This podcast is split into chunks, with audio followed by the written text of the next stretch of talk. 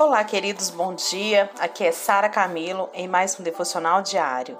Que a graça e a paz do, seu, do Senhor Jesus esteja presente no seu coração.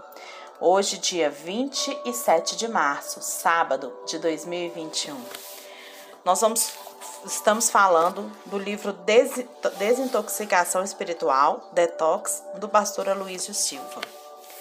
E o nosso tema hoje é Ele vai arrumar a bagunça.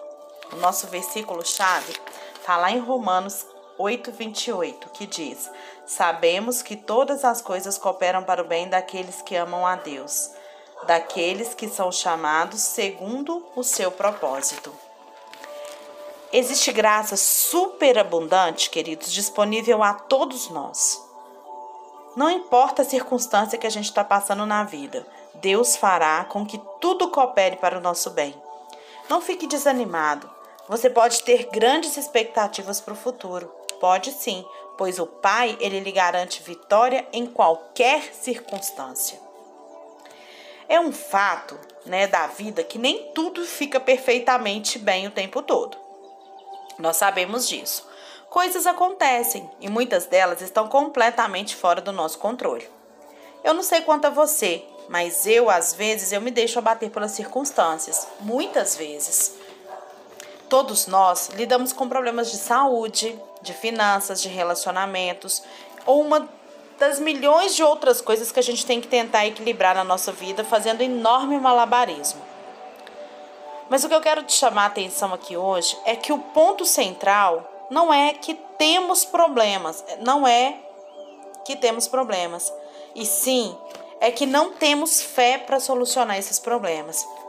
A palavra de Deus nos promete claramente que Deus vai transformar para o nosso bem todas as coisas que acontecem conosco.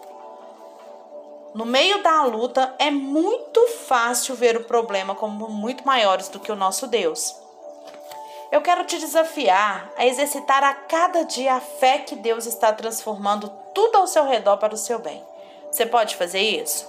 Você pode exercitar essa fé que Deus está transformando tudo ao seu redor para o seu bem? E quando a Bíblia diz que todas as coisas cooperam para o bem daqueles que amam a Deus, são todas as coisas mesmo. Deus, ele pode transformar tudo ao seu redor de forma a cooperar para o seu bem. Deus pode virar o jogo a seu favor. O versículo que eu li em Romanos 8, 28 diz: Sabemos que todas as coisas cooperam para o bem daqueles que amam a Deus, daqueles que são chamados segundo o seu propósito.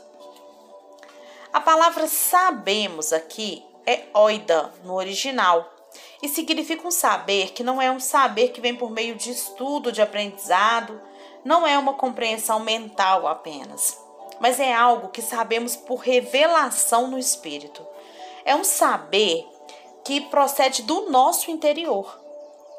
Paulo diz que todas as coisas cooperam para o bem, não apenas as coisas boas e agradáveis, mas até aquelas ruins, elas vão cooperar para o nosso bem. Sabia disso? Não significa que todas as coisas em nossa vida são iniciadas por Deus, mas até aquelas obras e setas do inimigo, Deus fará com que coopere para o nosso bem. Deus, ele não diz que todas as coisas são boas. Há coisas realmente ruins. O que ele afirma é que todas as coisas vão cooperar para o nosso bem. Afirmação: aqueles que amam a Deus e são chamados para a salvação segundo o seu segundo o propósito divino, aponta para nós. Esta é uma promessa exclusiva para os filhos de Deus. Presta atenção, o texto da Bíblia diz: daqueles que são chamados segundo o seu propósito. Qual que é o propósito de Deus? A nossa salvação, a reconciliação do homem com ele. Então preste atenção. Isso vai falar para quem? Para nós que somos filhos de Deus. Para todo aquele que já entregou sua vida para Jesus, já se reconciliou com o Pai e já está em Cristo. É para esse que Deus está falando. Ou, oh, deixa eu te falar, olha para mim, presta atenção. Todas as coisas cooperam para o seu bem. E todas as coisas acontecem baseada no versículo seguinte, que diz: porque porquanto aos que de antemão conheceu, também os predestinou para serem conformes à imagem de seu filho, a fim de que ele seja o primogênito entre muitos irmãos. Veja que tudo coopera para sermos conformados com a imagem de Cristo, o Filho de Deus. A Escritura não diz que tudo coopera para você ficar mais rico, para você ficar mais próspero ou popular. Mas a palavra de Deus diz que tudo vai cooperar para que você, querido, querida, seja mais parecido com Jesus.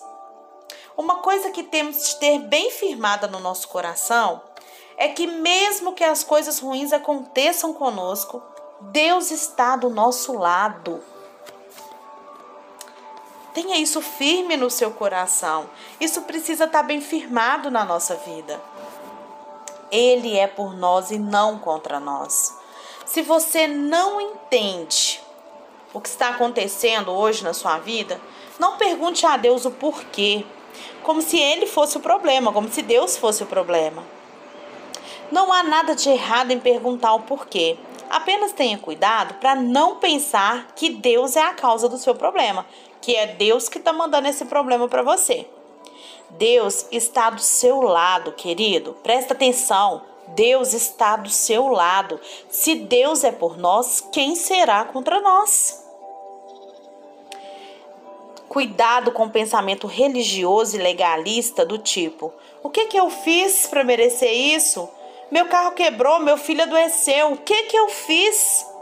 Isso é viver na lei. Isso é legalismo.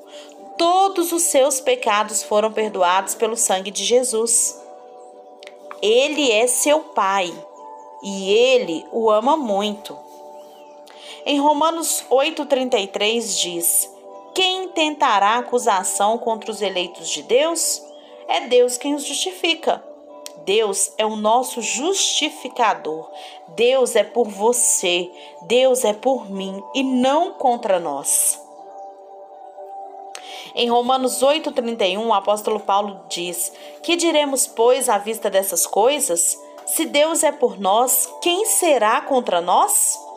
A palavra quem aqui, né, no grego é tis, que também pode ser traduzida como a que. Poderíamos então dizer: se Deus é por nós, o que será contra nós? Se Deus está do nosso lado, então coisas como doenças, problemas financeiros ou críticas não podem nada contra nós. Mas isso não quer dizer que isso vai existir, não vai existir na nossa vida. Nós vamos passar por crises financeiras, por problemas de saúde.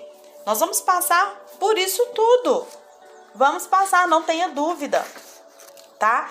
Mas temos que lembrar que tudo isso se nós estamos vivendo o propósito de Deus, vai cooperar para o nosso bem.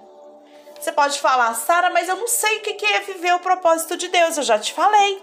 É você entregar a sua vida para Jesus, se reconciliar com o Pai e ter uma vida não de religiosidade, mas ter uma vida de intimidade com o Pai. Ele te ama muito, ele quer essa proximidade. E às vezes ele transforma até aquilo que a gente fez de errado, ele vai usar para o nosso bem. A gente vai ver isso nos próximos devocionais. Mas presta atenção, ele quer arrumar a bagunça da sua vida. Mas ele só pode arrumar a bagunça da sua vida se você permitir. Se você não permite que ele arrume a, a, a bagunça da sua vida, ela vai continuar bagunçada e você vai continuar pegando a vassoura, varrendo, limpando poeira e mantendo tudo desorganizado. Porque nós já aprendemos que pela nossa força nós não somos capazes de arrumar essa bagunça. Mas quando nós entregamos e descansamos nele, nós já recebemos tudo aquilo que ele nos fez e nos deu através de Cristo Jesus. Então, presta atenção nisso. O ponto central não é que a gente não tem problema, a gente tem problema. Mas o ponto central aqui hoje é que nós não temos fé para solucionar esse problema. E nós precisamos de desenvolver essa fé. É muito mais fácil quando a gente está diante da luta ver o tamanho do problema em proporção muito maior do que Deus. Eu amo aquela frase que diz, né? que eu não tenho que mostrar para Deus os, os, meus problemas, mas eu tenho que mostrar para os meus pro problemas o tamanho do meu Deus. E você, o que você tem feito? Quando você chega diante de Deus para orar, quando você vai na presença do Senhor, a sua postura é de mostrar para Deus o tamanho do seu problema ou é você mostrar para o seu problema o tamanho do seu Deus? Pensa nisso nesse dia. E se a sua postura tem sido de engrandecer os seus problemas, Comece a engrandecer o seu Deus. Comece a declarar quem Ele é, o quanto Ele é bom e o quanto Ele faz por você.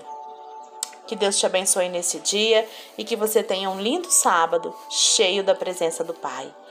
Proste-se diante dele, ore, declare o seu amor e a sua e a soberania dele na sua vida. Deus te abençoe.